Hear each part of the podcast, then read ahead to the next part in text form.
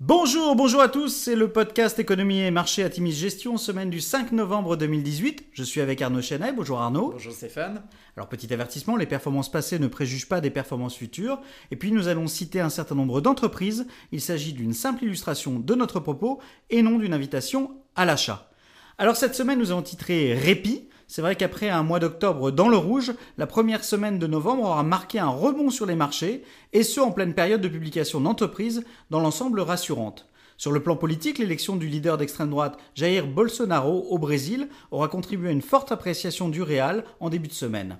L'annonce de l'acquisition de Red Hat par IBM pour 34 milliards de dollars, ça fait quand même une prime de plus de 63%, aura par ailleurs donné du beau moqueur à des investisseurs de la tech échaudés par le mois d'octobre. Jeudi, Donald Trump a annoncé lors d'un tweet dont il a le secret avoir eu euh, une discussion téléphonique constructive avec le leader chinois Xi Jinping, propulsant ainsi les indices mondiaux à la hausse. Vendredi, le conseiller économique de la Maison-Blanche, Larry Kudlow, aura refroidi les optimistes en indiquant que QSA et Chine n'étaient finalement pas proches d'un accord. Vendredi également, la publication d'Apple aura déçu, notamment sur ses projections de vente de fin d'année. À suivre, les très bons chiffres de l'emploi US contribuent à nouveau à la hausse du 10 ans US, qui flirte de nouveau avec les 3,20%. Et puis notez par ailleurs une nette baisse du pétrole cette semaine, le WTI perdant 7% à moins de 63 dollars le baril. Sur la semaine, le CAC 40 gagne 2,7%, le SP 500 progresse de 2,4% et le Nasdaq gagne 2,6%. Alors Arnaud, on a plutôt eu des bonnes publications cette semaine, quelques extraits. Tout à fait, Téléperformance qui affiche une croissance organique de 8% pour son troisième trimestre, euh, en ligne avec la croissance organique du S1 et surtout le groupe euh, relève son objectif de croissance organique en année pleine à au moins 8% contre 7,5% auparavant. L'Oréal signe son plus fort trimestre de croissance organique depuis 10 ans avec une progression de 7,5% alors que les attentes étaient situées à 5,9%.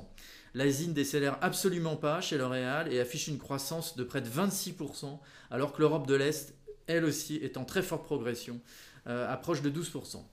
Apple annonce un chiffre d'affaires en hausse de 20%, mais sévèrement sanctionné par le marché en raison de chiffres décevants sur l'iPhone, de prévisions jugées faibles pour le prochain trimestre et de l'annonce de la non-publication à l'avenir de la répartition des ventes d'iPhone, iPad et Max.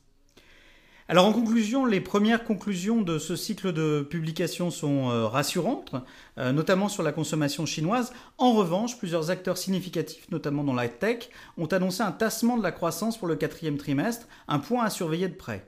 Nous avons très légèrement accru notre exposition action dans le fonds Atimis Patrimoine en début de semaine, nous étions au plus bas, et euh, également légèrement réexposé le fonds Atimis Millennial dans les dossiers hors tech. Nous espérons pour les prochains jours une avancée sur le front du Brexit. Des rumeurs annoncent une solution imminente sur le dossier de la frontière irlandaise qui bloquait. Nous regarderons bien évidemment les résultats des élections de mi-mandat US le 6 novembre, c'est demain, mais aurons surtout le regard tourné vers le G20 le 30 novembre prochain euh, en Argentine, dans la perspective d'un accord USA-Chine sur le commerce. Tout réchauffement des euh, relations entre les deux géants Chine et USA peut en effet annoncer un rallye boursier de fin d'année. En effet, au vu de la couleur des publications en cours, la correction actuelle annonce, selon nous, si les grands agrégats économiques ne se dégradent pas, plutôt un point d'entrée. Nous vous souhaitons une excellente semaine. Très bonne semaine.